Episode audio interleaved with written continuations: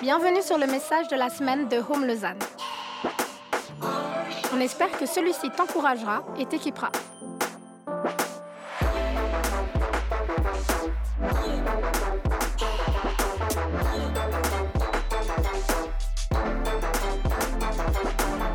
Pour plus d'informations sur notre Église, n'hésite pas à visiter notre site internet sur www.eglisehome.com.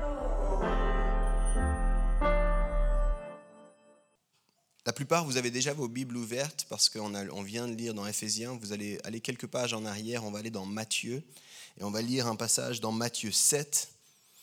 On va lire quelques versets supplémentaires. Cette fois-ci, ce seront les versets qui vont nous accompagner pour la prédication de ce matin. On va lire Matthieu 7, on va lire les versets 24 jusqu'au verset 29. C'est la fin du chapitre 7 de Matthieu. Je vous donnerai tout de suite aussi plus de détails sur, sur ce chapitre dès qu'on a lu ça. Matthieu 7, les versets 24 à 29. Si ça fait longtemps que tu, euh, tu vas dans les églises, à l'église, tu as déjà entendu parler de ça, euh, juste essaie de lire avec des yeux frais. Essaie de laisse-toi surprendre par ce passage. C'est pourquoi quiconque entend ces paroles que je dis et les met en pratique sera semblable à un homme prudent qui a bâti sa maison sur le roc. La pluie est tombée, les torrents sont venus, les vents ont soufflé et se sont jetés contre cette maison. Elle n'est point tombée parce qu'elle était fondée sur le roc. Mais quiconque entend ces paroles que je dis et ne les met pas en pratique sera semblable à un homme insensé qui a bâti sa maison sur le sable. La pluie est tombée, les torrents sont venus, les vents ont soufflé et ont battu cette maison. Elle est tombée et sa ruine a été grande. Là, c'est Jésus qui parlait. Puis les deux derniers versets, c'est des versets de contexte. C'est Matthieu qui nous dit ce qui s'est passé après que Jésus ait parlé. Après que Jésus eut achevé ce discours, la foule fut frappée de sa doctrine, car il enseignait comme ayant autorité et non pas comme leurs scribes.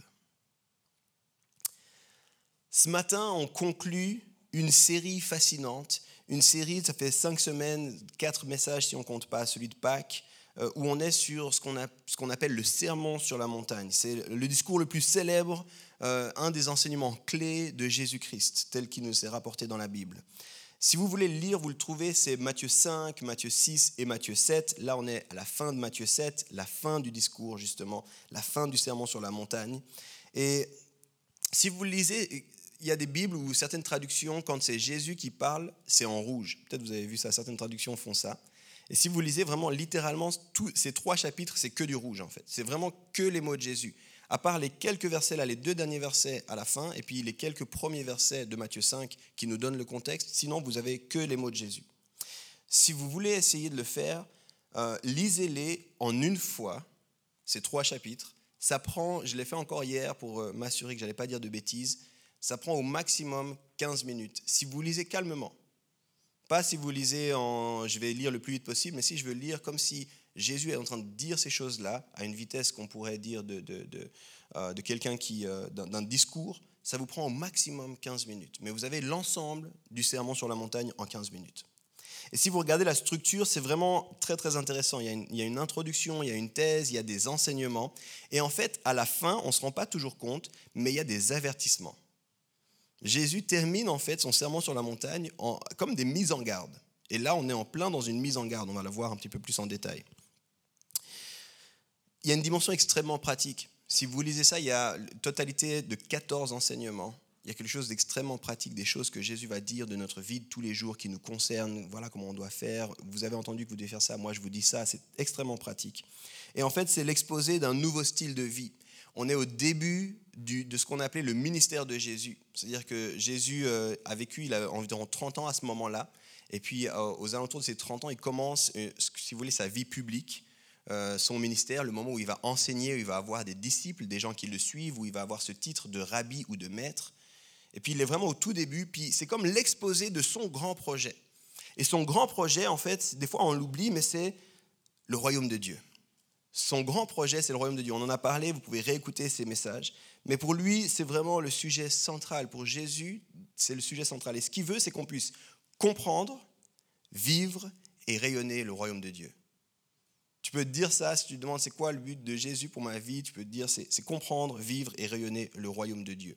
C'est pour ça, au cœur de son message, au cœur du, du serment sur la montagne, il est dit cherchez d'abord le royaume de Dieu. Et on a appelé cette série Cherchez d'abord.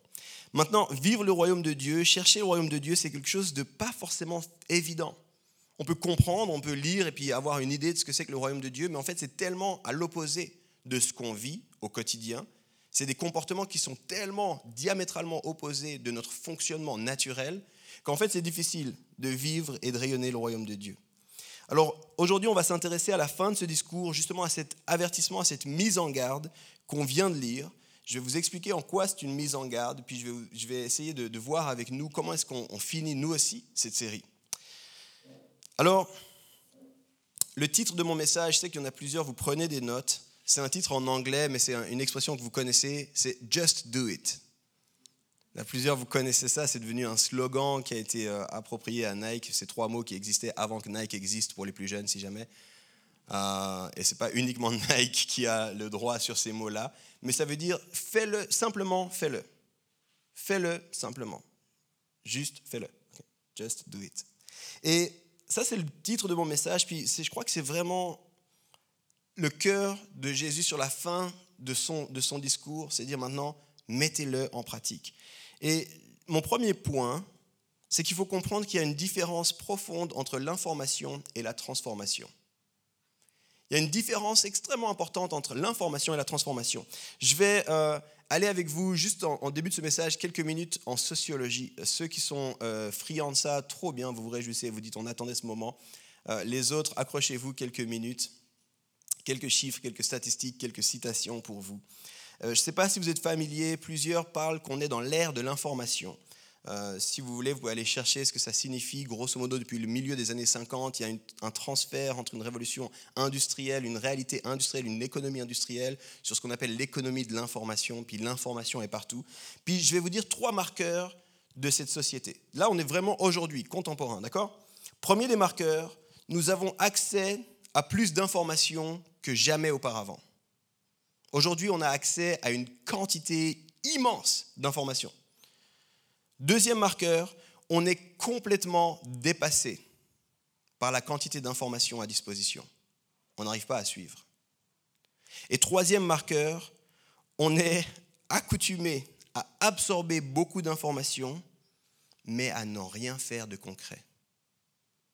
On a une habitude, vous et moi, à consommer de l'information, mais ça ne fait aucune différence dans notre quotidien.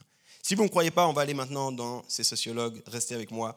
Le premier s'appelle Richard Buckminster Fuller. C'est un architecte, théoricien du futur, designer, inventeur et philosophe. Le gars avait beaucoup de, de choses à faire dans sa vie. Et en 1938, il a théorisé la notion d'accélération du progrès.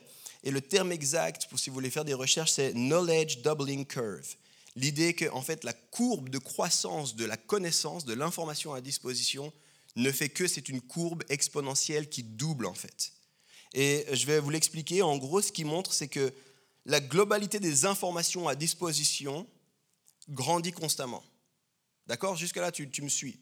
Si tu veux simplement, il y a de plus en plus de livres qui sortent chaque jour. Ok? C'est ça. On a de plus d'informations alors que le temps passe. Mais il a étudié ça, il a regardé ça, il a théorisé ça, puis en gros, ce qu'il a réalisé, c'est que l'information qu'on avait grosso modo à l'an zéro, quand Jésus est arrivé, elle a doublé en 1500 ans.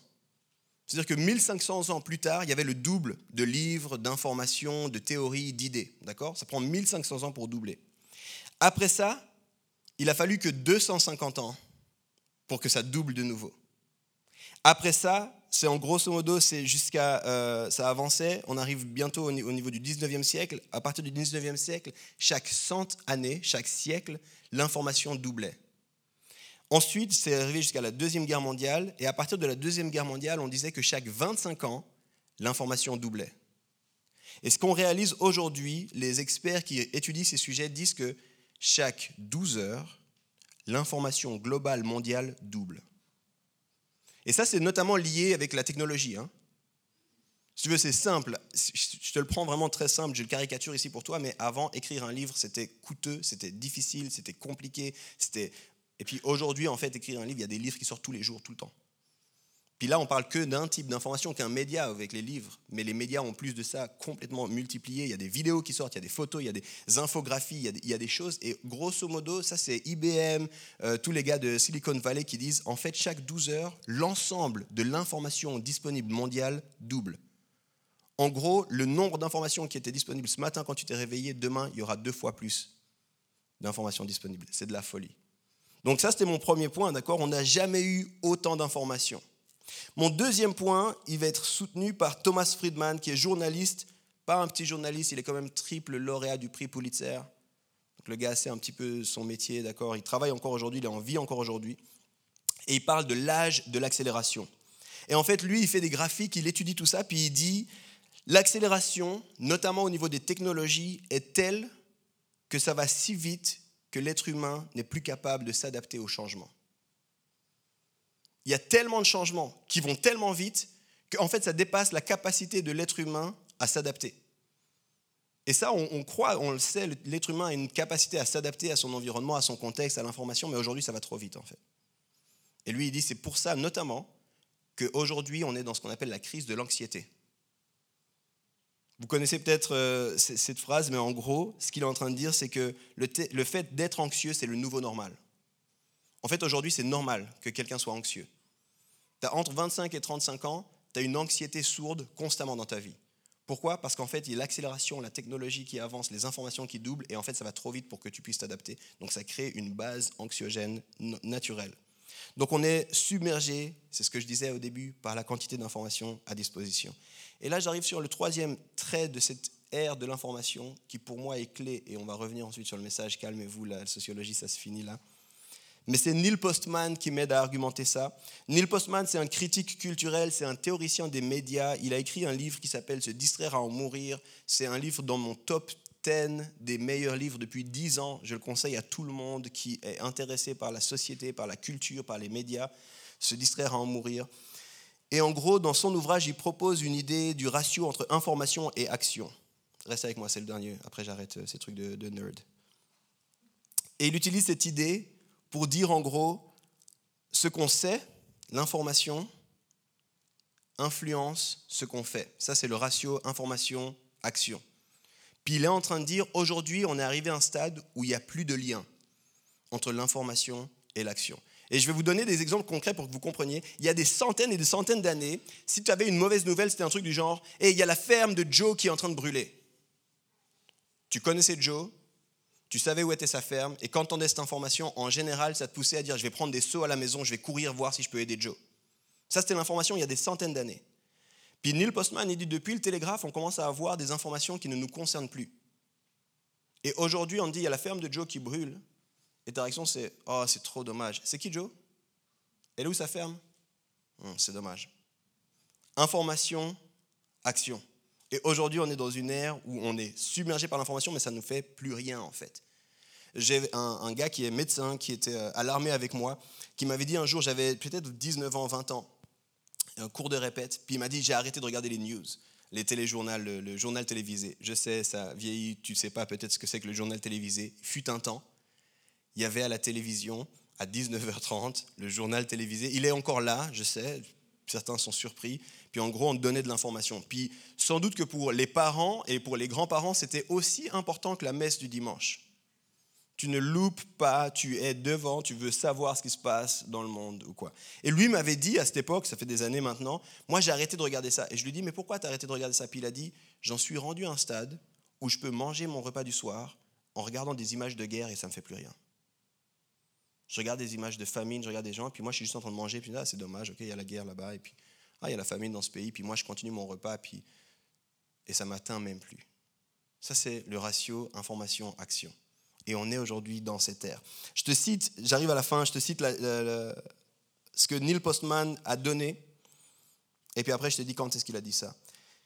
Il a dit en Amérique, c'était dans un discours qu'il a prononcé, il y a 260 000 panneaux publicitaires plus de 11 000 journaux, plus de 11 000 revues périodiques, 27 000 lieux pour louer des cassettes VHS ou des DVD. C'est quoi ça? 300 millions de plateaux TV, 400 euh, millions de programmes radio, Chaque année, 40 000 nouveaux livres sont publiés aux États-Unis et plus de 300 000 livres au niveau mondial. Et chaque jour, 41 millions de photos sont prises. Continue un peu son discours, j'arrête la citation, je reprends la citation. Toute cette information est aujourd'hui complètement déconnectée de toute notion d'utilité. Nous sommes surchargés d'informations, noyés dans l'information, nous n'avons aucun contrôle sur l'information et nous ne savons pas quoi faire de toute cette information. Fin de citation. Il a dit ça il y a 30 ans. Il a dit ça, Internet n'était pas encore popularisé comme ça l'est aujourd'hui, n'était pas dans tous les foyers, les réseaux sociaux n'avaient pas encore commencé à exister tels qu'on les connaît. Facebook, qui est un peu le boom des réseaux sociaux, c'est 2004, il a dit ça en 1990.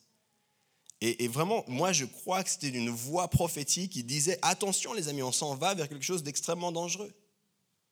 Et c'était il y a 30 ans. Il n'y avait pas encore Netflix, il n'y avait pas encore Disney ⁇ il n'y avait pas encore Amazon Prime, Hulu et tous les autres systèmes. Et pour lui, ça c'est fascinant, il dit dans la, psyché humaine, ça crée une habitude à recevoir beaucoup d'informations, à se sentir concerné, peut-être même affecté par cette information. Pourtant, cela ne change absolument rien à notre vie. Donc il dit, tu regardes ces choses-là, tu dis, ah, c'est trop dommage. Mais ça ne change rien à ta vie. Nous ne faisons rien de toute l'information que nous avons.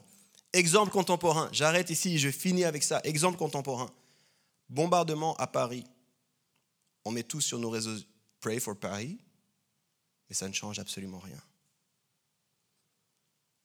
L'année passée, au milieu de toutes ces questions Covid, machin, tout ça, situation raciale aux États-Unis qui augmente, tout le monde qui commence à publier, et il y a eu le fameux Blackout Tuesday, tout le monde met un écran noir, hashtag Blackout Tuesday, mais qu'est-ce que ça change réellement dans ta vie? Information, action. Je le disais, nous avons accès à plus d'informations que jamais auparavant. On est complètement dépassé par l'information à disposition et on est accoutumé à absorber beaucoup d'informations mais à rien en faire de concret. L'ère de l'information. Pourquoi c'est important? Pour ceux qui prennent des notes, vous vous rappelez de mon premier point. L'information n'est pas égale à la transformation. Quel rapport avec le passage qu'on a lu? Je vais revenir maintenant à ce que Jésus a dit dans les, quelques lignes qu'on a lues ensemble. Verset 24, Matthieu 7. C'est pourquoi quiconque entend ces paroles que je dis et les met en pratique. Il commence en disant ça. Et quand il commence, il dit c'est pourquoi, c'est la conclusion. En gros, encore une fois, beaucoup de gens connaissent cette histoire. Si tu as été dans l'église, tu as peut-être entendu ça même à l'école du dimanche, tu as fait un bricolage, la maison sur le rocher, la maison sur le sable, tu fais bouger le bac, il y a une maison qui tombe, l'autre qui tient. Tu, connais peut-être ces, histoires-là. Peut-être tu as fait du flanellographe avec ça. Ok, je parle pour les yeux ici. Euh, Toujours est-il, on connaît cette histoire, mais on ne comprend pas. Quand Jésus l'introduit, il dit, OK, j'arrive à la fin de mon histoire, et voilà ce que je vais vous dire. Si vous avez entendu tous les mots que j'ai dit là, depuis Matthieu 5 jusqu'à ici, il vous faut les mettre en pratique. Vous vous souvenez le titre de mon message? Just do it. Il vous faut les mettre en pratique. En, grec, pardon, mettre en pratique, le, grec c'est la langue qui est utilisée pour écrire ça, c'est poieho, poieho. Et c'est présent environ une vingtaine de fois dans le sermon sur la montagne, mais en particulier dans les trois avertissements qui concluent le sermon sur la montagne, c'est présent dix fois. Ça s'est perdu dans nos traductions parce que ça peut dire mettre en pratique, ça veut dire euh, faire, ça veut dire des fois euh, porter du fruit. Par exemple, quand il dit il est semblable à quelqu'un qui porte du fruit, en grec c'est poeo. C'est la même chose que si vous les mettez en pratique, poeo. Il n'arrête pas de dire ça. Et en fait, dans la conclusion de son message, Jésus est en train de souligner c'est pas suffisant d'écouter de l'information. Il faut mettre en pratique il faut obéir. En gros, il est en train de dire à la fin de son message, c'est très bien si vous avez entendu jusque-là, maintenant, qu'est-ce que vous allez en faire? Est-ce que ça va changer quelque chose dans votre vie? Et il est en train de dire, vous devez vivre ce que je viens de dire. Et je l'ai dit, si tu lis, c'est pas tout simple, hein, cette histoire. Je te donne un exemple. À un moment donné, dans le sermon sur la montagne, je te donne l'envie de les lire, j'espère. Il dit, ne vous inquiétez pas. Et il donne un exemple, il dit regardez les oiseaux dans les champs, ils ne sont pas en train de faire des réserves quoi, mais mon père, il s'occupe d'eux. Vous, pourquoi vous vous inquiétez? Ne vous inquiétez pas. Personne ne peut sortir de là en disant Ah ouais, ouais, je n'avais pas pensé à ça.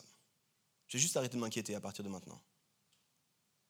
Non, c'est difficile. Qu'est-ce que ça veut dire ne, vous inquiétez pas? Comment je fais pour ne pas m'inquiéter? Un autre exemple. Là, il parle spécifiquement aux hommes, mais je suis convaincu, puis je ne suis pas le seul, que c'est applicable à tous. Il dit, il vous a été dit de ne pas commettre d'adultère. Moi, je vous dis, vous ne devez pas convoiter la femme de votre frère. Est-ce que tu as déjà essayé de regarder une série Netflix et d'avoir zéro convoitise? Tu regardes, et convoiter, ça veut dire prendre l'autre comme un objet pour soi. Tu regardes les pubs, ça suffit déjà pour t'amener de la convoitise. C'est difficile ce que Jésus demande. Mais il arrive à la toute fin de son message, puis il vous dit, OK, vous avez entendu tout ça, maintenant, il vous faut mettre en pratique. Et pour illustrer ça, il raconte une petite histoire. Puis nous, on se dit, c'est mignon, une petite histoire. C'est chouette. J'aime bien les petites histoires, les fameuses paraboles de Jésus. Puis là, il commence son histoire. C'est un peu comme deux hommes construisent une maison. Il y en a un, il est sage, l'autre, il est insensé. Et voilà ce qui se passe. Maintenant, toi, tu entends cette histoire, puis tu dis, ouais, qu'est-ce que ça peut vouloir dire? Comment ça se passe un petit peu? Mais, cette histoire, elle est extrêmement puissante. Tout d'abord, si tu retournes encore une fois en grec, je ne vais pas aller trop dans les détails avec toi, mais si tu retournes en grec, le mot qu'il utilise pour sage et le mot qu'il utilise pour insensé, c'est comme les buzzwords de l'époque. C'est les mots qui font le buzz, c'est les mots que les gens auraient hashtagués s'ils pouvaient. C'est le mot, à l'époque là, il y avait notamment la philosophie qui était en train d'exploser. Euh, la philosophie grecque qui est en train d'exploser, et puis Platon, c'est vraiment quelque chose, avec Socrate, Platon, c'est vraiment, et à quoi il ressemble le sage, c'est quoi la vertu? Ben, Jésus utilise exactement cette notion-là. Il dit, regardez, il y a des gens sages, puis il y a des gens qui sont pas sages. Puis c'est vraiment le truc du moment, tout le monde se concentre quand Jésus commence son histoire sur les sages et les insensés. Puis ensuite, il leur dit, ils sont comme des gens qui construisent une maison. Puis toi, tu entends ça, puis tu dis, ah ouais, c'est vrai, ce serait dommage quand même. Mais il faut comprendre ce que ça veut dire à l'époque. La maison, à l'époque de Jésus, c'était une métaphore courante pour parler de ta vie.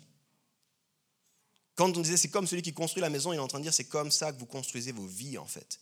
Laisse-moi te dire pourquoi. À l'époque, la maison, ce n'était pas un bien que tu espérais pouvoir avoir avant tes 50 ans, si possible avec une piscine, euh, si possible avec une, extra, une pièce supplémentaire pour pouvoir accueillir du monde, et puis un grand jardin pour faire des barbecues.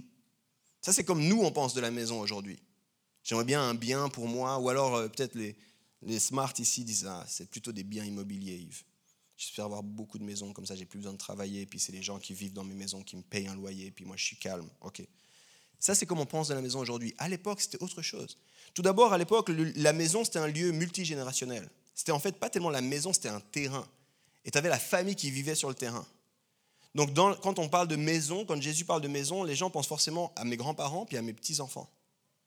Ils pensent que ok c'est le lieu de la famille en fait. La deuxième chose, à l'époque, la plupart du temps, la maison, elle n'était pas achetée, elle n'était pas louée, elle était transmise de génération en génération. Ça, c'est notre terrain.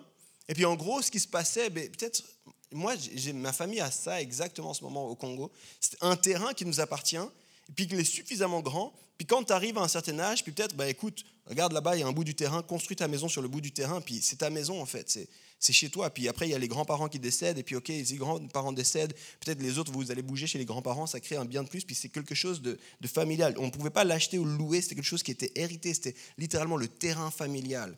Et finalement, ce n'était pas seulement un endroit pour vivre ou se reposer, comme c'est le cas aujourd'hui pour nous. Là, je rentre à la maison pour mon week-end, je vais au chalet pour mon week-end, je vais euh, regarder juste Netflix en fin de journée. Non, non, là-bas, c'est aussi un lieu où souvent, c'était dans ta maison que tu pratiquais ta profession, en fait. Il y avait un coin de, chez toi qui était le coin où tu pouvais faire et vivre. Donc c'était aussi, c'est beaucoup plus large. Donc quand Jésus dit, ils construisent leur maison, les gens, ce qu'ils comprennent, c'est les gens sont en train de construire leur vie là. C'est pas juste une petite histoire sympa, ce serait dommage que mon chalet soit euh, enlevé par, par le fleuve. Non, non, non.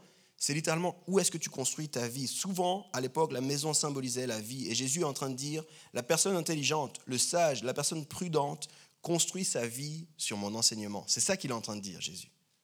Il construit sa vie sur mon enseignement.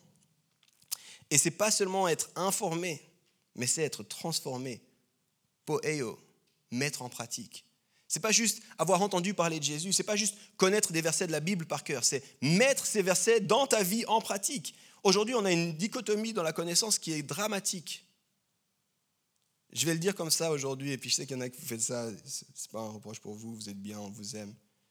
Mais on a beaucoup trop d'experts dans un sujet qui n'ont jamais pratiqué le sujet. Aujourd'hui, on a ça. On a des gens qui vont vous dire, voilà comment ça doit se passer et tout, machin. C'est comme ça que vous devez faire. Puis tu regardes sa vie, tu es là, mais, mais tu n'as jamais fait ça. Ouais, mais j'ai regardé une vidéo YouTube, ils expliquaient bien, et puis après. Ouais, mais tu sais pas le faire en fait. C'est pas regarder une vidéo YouTube qui t'apprend quoi que ce soit. L'information, ça ne veut pas dire que tu as des compétences là. L'information, c'est pas la transformation. Puis Jésus, il est en train de pointer ça. Il y a 2000 ans de ça. Attention à pas juste être informé. Qu'est-ce que vous mettez en pratique? Construit sa vie sur son enseignement. C'est pas juste entendre, c'est pas juste comprendre, c'est pas juste avoir connaissance, c'est vivre d'une certaine manière. En d'autres termes, c'est pas quelles sont tes connaissances? Aujourd'hui. On fait ça, n'est-ce pas? Ben, il y a de plus en plus l'apprentissage qui revient à la mode, puis l'apprentissage justement met la pratique en avant. Mais aujourd'hui, on fait ça. Pour voir si tu as bien compris, on t'assoit dans une salle, un peu comme celle-ci, avec une table, on te met une feuille, puis on montre nous que tu as bien compris. Puis Jésus il est dire, c'est pas comme ça que vous comprenez. Si on veut voir si tu as bien compris, on va regarder comment tu fais ta vie. C'est pas un examen en blanc, c'est pas répète le sermon sur la montagne, c'est pas j'espère que vous avez bien compris, maintenant répétez les béatitudes, on va voir si vous... Non, non, non, c'est montre-nous ta vie. Jésus, il arrive à la fin de son message, puis il termine avec ces avertissements qui font peur aux gens. Il faut que tu comprennes ça. Nous, on l'entend, puis on est là, ouais, sympa la petite histoire. Mais eux, à l'époque, ils étaient comme, wow, c'est quoi? C'est ça les derniers versets qu'ils nous ont dit. Ils sont frappés par l'enseignement de Jésus. Ils sont sur leurs fesses, si tu me permets l'expression. Jésus arrive, puis il commence les béatitudes. Et heureux, vous qui souffrez, vous qui n'allez pas, venez, bienvenue, merci d'être là, prenez place, je vais vous parler, je vous donne des commandements, je vous donne un nouveau, nouveau style de vie. Puis à la fin, il dit, maintenant attention, si vous partez puis que vous ne mettez pas ça en pratique, c'est comme si toute votre vie va être balayée. C'est comme si vous construisez sur le sable. Puis là, les gens sont là, wow, c'est un peu violent cette histoire. Tu es en train de dire littéralement que c'est une question de vie ou de mort. Puis Jésus, pour lui, c'est vraiment important. C'est intéressant aussi de souligner que Jésus, ce qui nous dit la différence entre le sage et l'insensé, c'est que l'insensé, c'est pas qu'il n'a pas compris. C'est pas qu'il n'a pas entendu. C'est qu'il n'a pas mis en pratique. Puis ça, c'est quelque chose qui est intéressant parce que potentiellement, l'insensé, il a tout entendu, mais il n'en fait rien. Et dans l'ère de l'information que j'ai définie juste avant, ça doit être pour nous un rappel, un rappel qui, doit juste nous, nous interpeller. Qu'est-ce que je fais? L'insensé, c'est celui qui ne fait rien de ce qu'il entend. Qu'est-ce que je fais de ce que j'entends? Comment ça transforme ma vie, ce que j'entends? Ça pose la question, comment est-ce que c'est possible d'entendre un tel message et de ne rien faire? Et alors que j'écrivais ça, je me pensais à combien de fois j'ai prêché je me dis, mais est-ce que ça change quelque chose dans la vie? Ou est-ce que je, participe juste à transmettre de l'information supplémentaire? C'est un autre canal d'information. Pourquoi est-ce que quelqu'un ne mettrait pas en pratique? Et je me suis posé cette question, pourquoi, comment c'est possible que quelqu'un se mette à côté de Jésus, entende son enseignement, puis reparte, puis qu'il ne mette pas en pratique? Je te propose quelques possibilités, à toi de choisir et puis de finir s'il y en a d'autres que tu vois. Peut-être que, justement, il est dans l'ère de l'information. Ah, j'entends tellement de choses, je ne sais pas quoi en faire. Trop d'informations, mais, j'aime, et puis on est devenu même des gloutons de l'information. Hein. Chaque fois que tu mets une application, je vais mettre des notifications au cas où. La prochaine nouvelle que 20 minutes va poster, imagine que je ne l'entende pas. Je vais mettre des notifications partout. Imagine si quelqu'un poste le repas, son repas sur Instagram et que je ne l'ai pas tout de suite vu. Je vais suivre cette personne sur les réseaux sociaux parce que j'ai besoin de savoir à chaque fois qu'elle dit quelque chose. Peut-être qu'on est comme ça, on, veut toute l'information, mais on n'en fait rien. Peut-être qu'on n'en fait rien parce qu'on n'a pas le temps. C'est le gros mot aussi hein, de la société dans laquelle on est. Ah, ça prend du temps quand même hein, d'aimer son prochain. Ça prend du temps de travailler sur mes motivations. Ça prend du temps de changer des habitudes que j'ai. Ah, j'ai pas le temps pour ça. C'était intéressant. Merci beaucoup pour l'info. Peut-être qu'on ne le fait pas parce que c'est trop dur. Attends, quoi? Il faut que je sois généreux envers les pauvres? Ok, je m'arrête là, c'était trop compliqué. J'aimais bien ton idée, mais l'histoire de partager mon argent avec d'autres et tout, ils ont qu'à travailler. Hmm? Peut-être qu'on ne le fait pas parce qu'on n'aime pas l'enseignement. Jésus, tu peux juste continuer à faire des miracles, à me guérir, à me faire du bien, mais l'histoire d'enseignement, là, ça me... moi je ne suis pas trop un studieux en général. Par contre, si je peux bénéficier de tout ce que tu as à me donner, je suis preneur. Peut-être qu'on ne le fait pas parce qu'on veut voir d'abord s'il n'y a pas un autre enseignement. l'ère de l'information.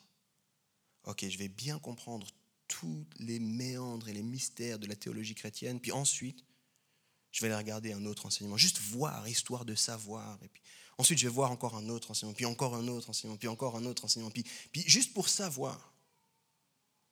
Ça pose cette question, c'est quoi notre excuse à nous pour ne pas mettre en pratique l'enseignement de Jésus? Et je te la pose sincèrement, cette question. On n'y répond pas maintenant, là. Pose-toi la question, c'est quoi mon excuse à moi pour ne pas mettre en pratique l'enseignement de Jésus? Qu'est-ce qui fait que j'ai entendu certains de ces mots et je n'ai pas réussi à les mettre en pratique? Jésus termine son enseignement avec cet avertissement. Comment est-ce que tu vas construire ta vie? Parce que le sage construit sa vie en mettant en pratique mon enseignement. Tu te souviens du titre du message? Just do it. Je ne vais pas prendre encore trop de ton temps, je ne vais pas faire trop long ce matin, mais j'ai envie de souligner quelques éléments comme ça que j'ai envie d'ajouter à ça. Tout d'abord, j'aime une chose, c'est l'honnêteté de Jésus. Parce que dans la parabole, Jésus nous dit quelque chose, puis on, passe des fois dessus sans le réaliser, mais Jésus nous dit, la vie ne sera pas toujours rose et facile. Puis je crois qu'on est, est dans une ère où on a besoin aussi de répéter ce genre de choses, parce qu'on est à la recherche du bonheur, et souvent le bonheur, c'est je veux une vie facile, sans défi, rien du tout. Puis Jésus, c'est intéressant parce qu'il ne dit pas si un jour peut-être il y a la pluie qui arrive. Il dit quand la pluie va arriver? Puis c'est intéressant parce qu'il dit, hé, le sage, sais quoi? Il y a la pluie qui arrive. Ravage sa maison, mais sa maison tient ferme. Le fou, la pluie arrive, ravage sa maison, sa maison tient pas. Jésus est extrêmement franc. Puis je crois que c'est important qu'on le souligne. Parce que suivre Jésus, des fois les gens comprennent ça comme j'ai le, génie d'Aladin, tu sais. Puis quand j'ai un problème, je frotte la lampe, Jésus, Jésus, aide-moi, puis il doit régler tous mes problèmes. Puis parce qu'il est rempli de grâce, puis rempli de bonté, c'est pas trois vœux, mais c'est tous les vœux que je veux. Jésus, Jésus, puis d'un coup, il y a ah, la vie passe pas vraiment. Je comprends pas, mais c'est quoi? Parce que j'avais regardé le film, même le remake, Jésus, tu as l'air moins fun que Will Smith, hein, quand même. Je t'avais demandé pour la maison, je t'avais demandé pour mon époux, je t'avais demandé pour mon travail, c'est quoi l'histoire? Je t'avais demandé d'un coup de diagnostic d'une maladie, mais je t'avais demandé de m'enlever ça, mais mauvaise nouvelle, je t'avais demandé qu'est-ce qui se passe? Puis, c'est intéressant parce que Jésus lui-même, il dit, hé, il y a un moment donné, la vie sera dure.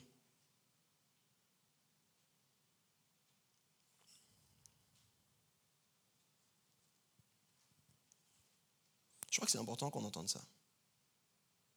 Je crois qu'au jour d'aujourd'hui, dans notre ère à nous, c'est important qu'on entende ça. Parce que la vie avec Jésus ne t'épargne pas des défis.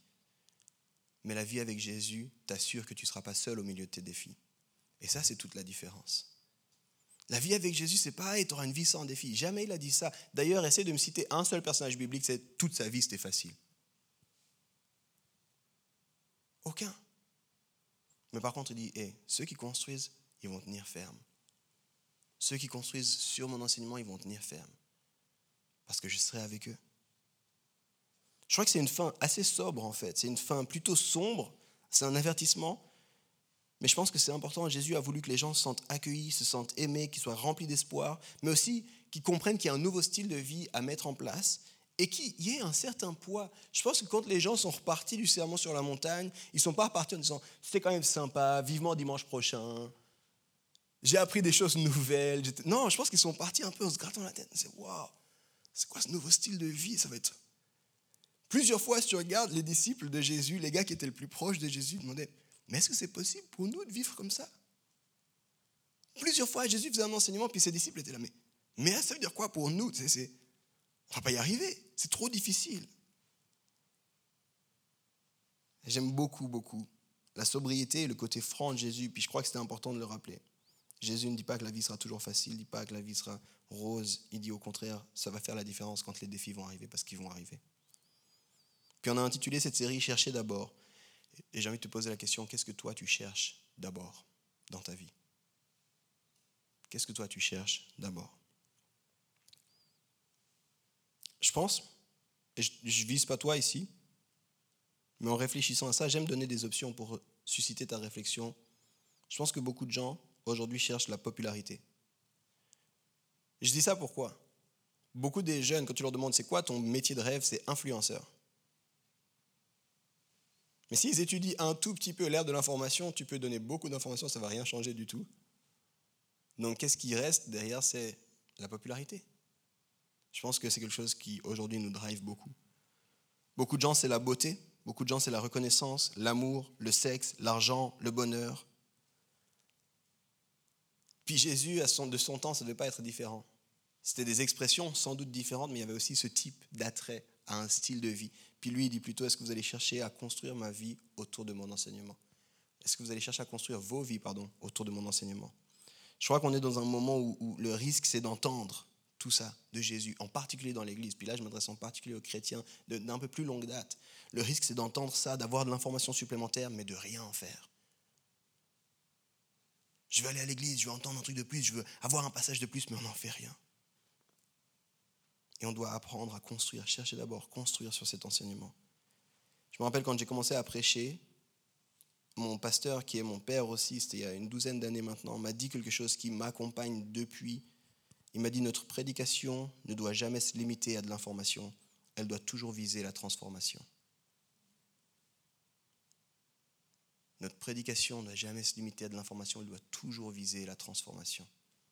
Puis avec un jour quelqu'un dans cette église qui m'a dit, mais pourquoi à la fin des fois tu demandes, mais si tu es, si es touché par ça, si tu as envie de faire quelque chose, lève ta main ou lève-toi. Puis je dis, mais parce que je veux dire aux gens qu'ils doivent faire quelque chose de ce message.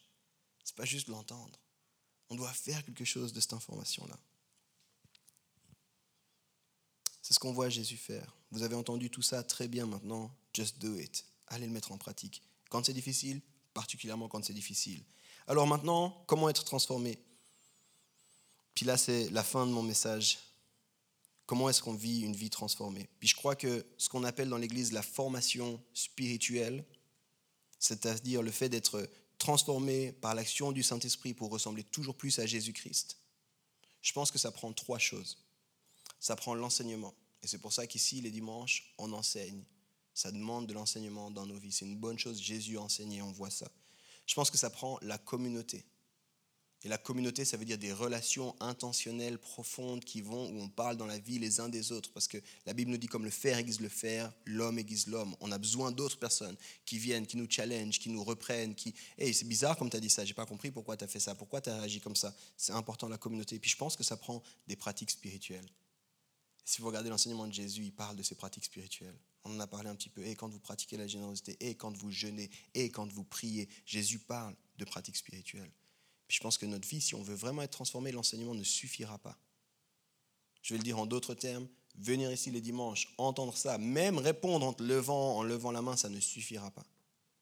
Ça va prendre d'autres choses pour que le Saint-Esprit puisse te transformer, pour que tu puisses ressembler toujours plus à Jésus-Christ. Alors, je voulais être vraiment pratique, puis vous proposer des choses que vous pouvez pratiquer cette semaine. Là, littéralement, il n'y a pas besoin d'attendre euh, est-ce que les prochaines vacances, est-ce que cette semaine, avant dimanche prochain, voilà des choses que tu pourrais pratiquer. C'est des idées.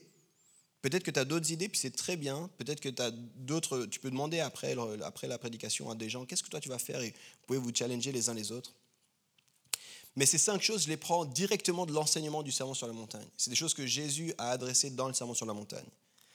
Tu peux te réconcilier avec quelqu'un mettre en ordre une relation. Peut-être que cette semaine, une des choses que tu peux faire, c'est décider, cette personne, on s'était embrouillé, on s'était mal parlé, ça avait mal fini, je vais le faire. Jésus, il dit dans son enseignement, hey, si tu as un problème avec ton frère, laisse ton offrande et va régler ton problème avant de continuer. Il le dit dans le sens sur la montagne. Travaille à la réconciliation. Et je vais me réconcilier. Une autre chose que tu pourrais faire, facile, aimer tes ennemis.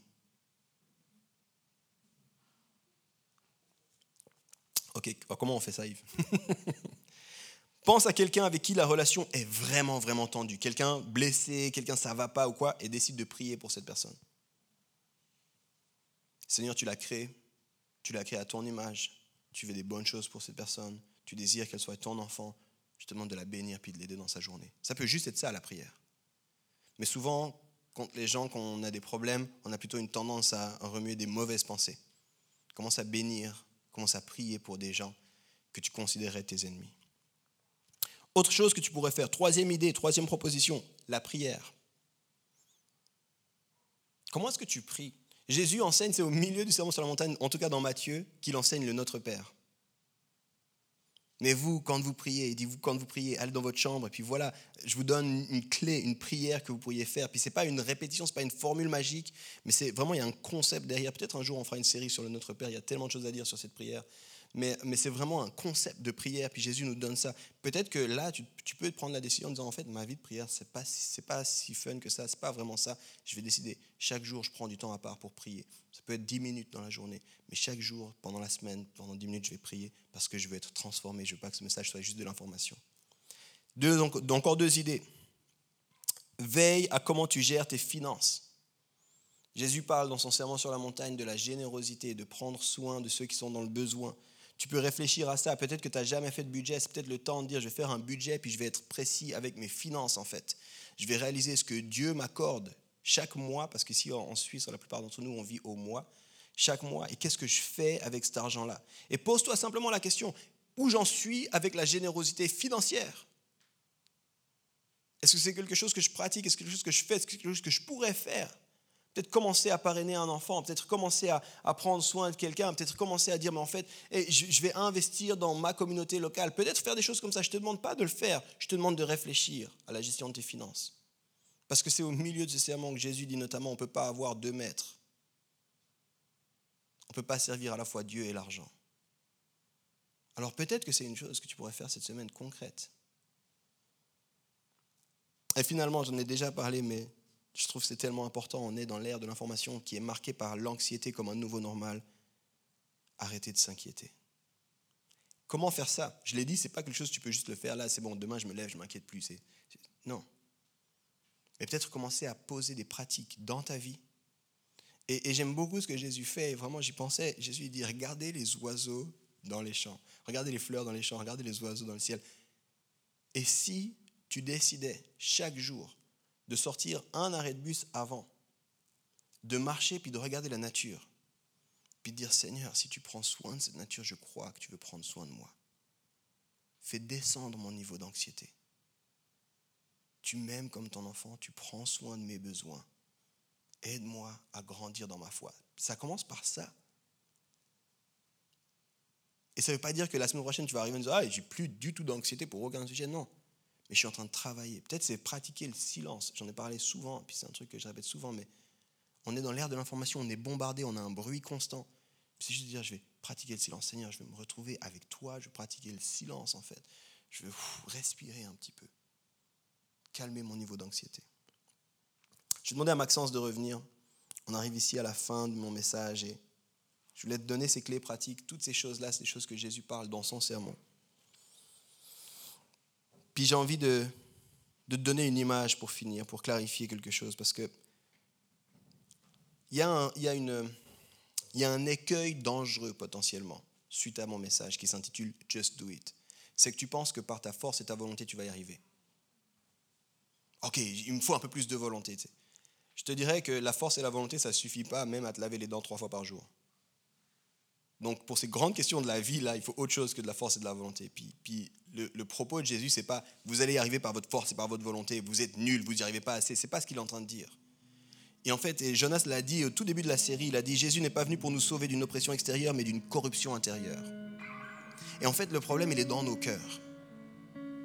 Le problème, il est dans nos cœurs, et ça, c'est théologiquement, on pourrait en parler pendant des heures, mais on est en Adam, c'est des mots très théologiques, mais ça veut dire qu'on est pécheur. On, est, la Bible nous dit, Paul nous dit, il n'y a personne qui n'a pas commis de péché. Si quelqu'un pense ça, il se ment à lui-même.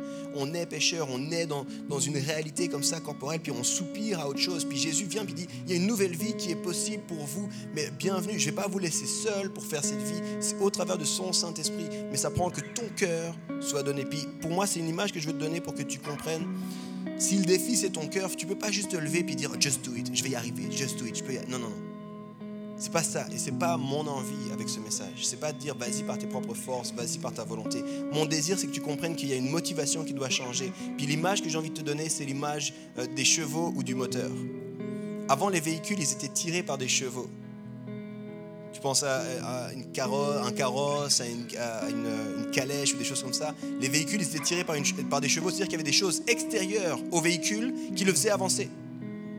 Puis fallait que les choses extérieures soient suffisamment fortes pour les faire avancer. Puis des fois, dans notre vie, on, on fonctionne comme ça, même à l'église. Je mets en place des peurs, je mets en place des mauvaises rétributions, je mets en place des choses, puis comme ça, ça motive dans ma vie. Puis en fait, ce que Jésus veut faire, c'est changer ton cœur, puis te dire, tu as un moteur.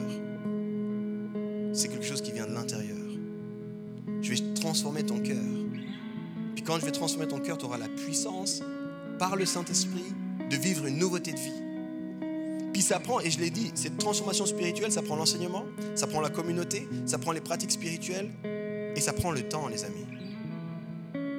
Là, je vous parle de tout ça et je suis dans le même processus que chacun de vous.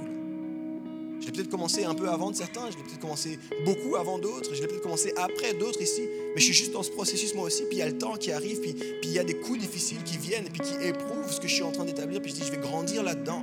Et n'importe qui qui me parle peut dire, je suis en train de réfléchir, c'est quoi mes pratiques spirituelles, où j'en suis par rapport à ces choses-là. Il n'y a rien qui est établi, mais j'ai un moteur, c'est le Saint-Esprit qui vit en moi, qui me pousse à faire, et ce n'est pas des motivations extérieures. Puis je crois que c'est vraiment important, c'est une révolution d'avoir un moteur plutôt que d'avoir des chevaux qui te tirent.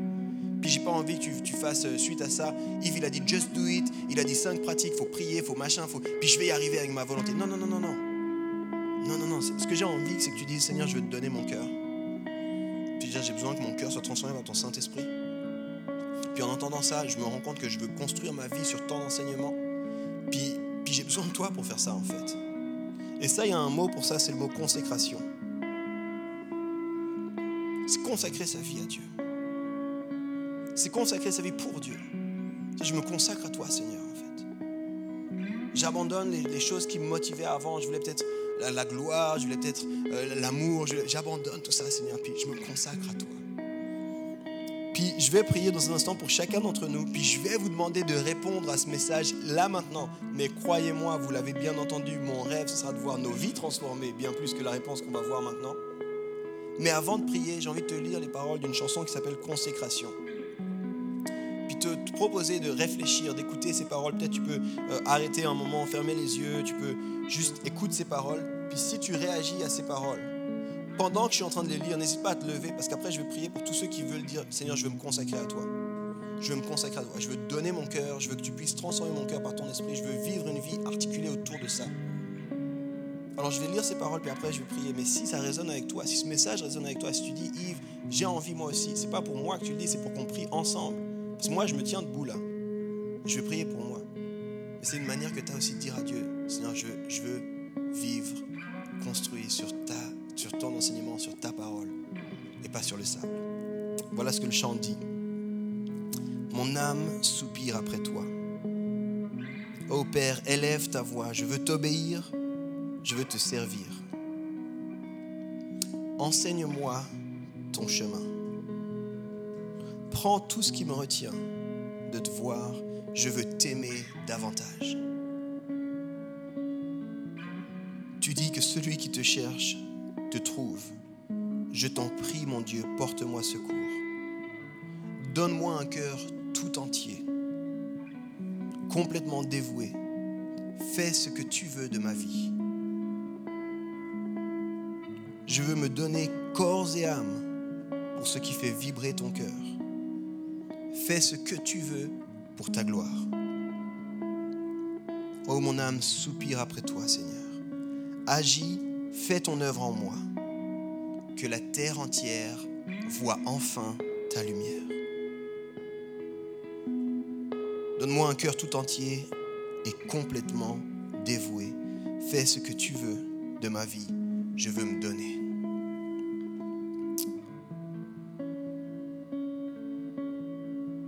Seigneur, alors qu'on a revisité ensemble ce serment sur la montagne, je me, rends compte à quel point j'ai besoin de toi.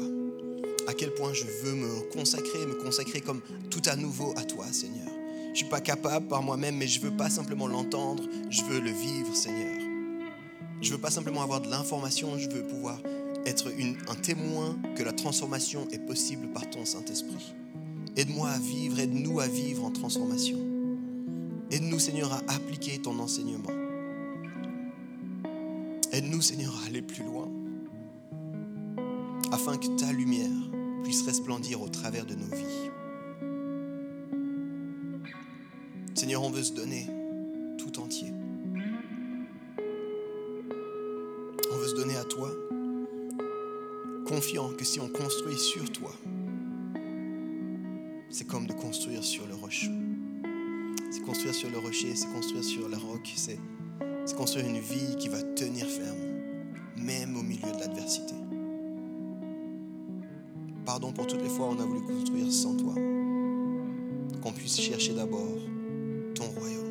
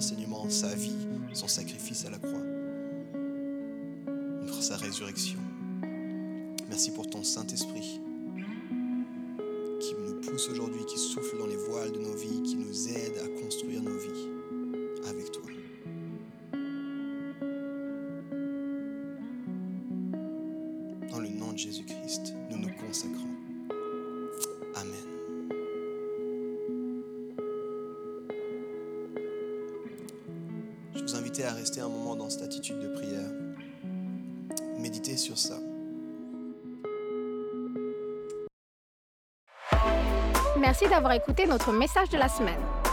Pour plus d'informations, n'hésite pas à visiter notre site internet sur www.eglisome.com.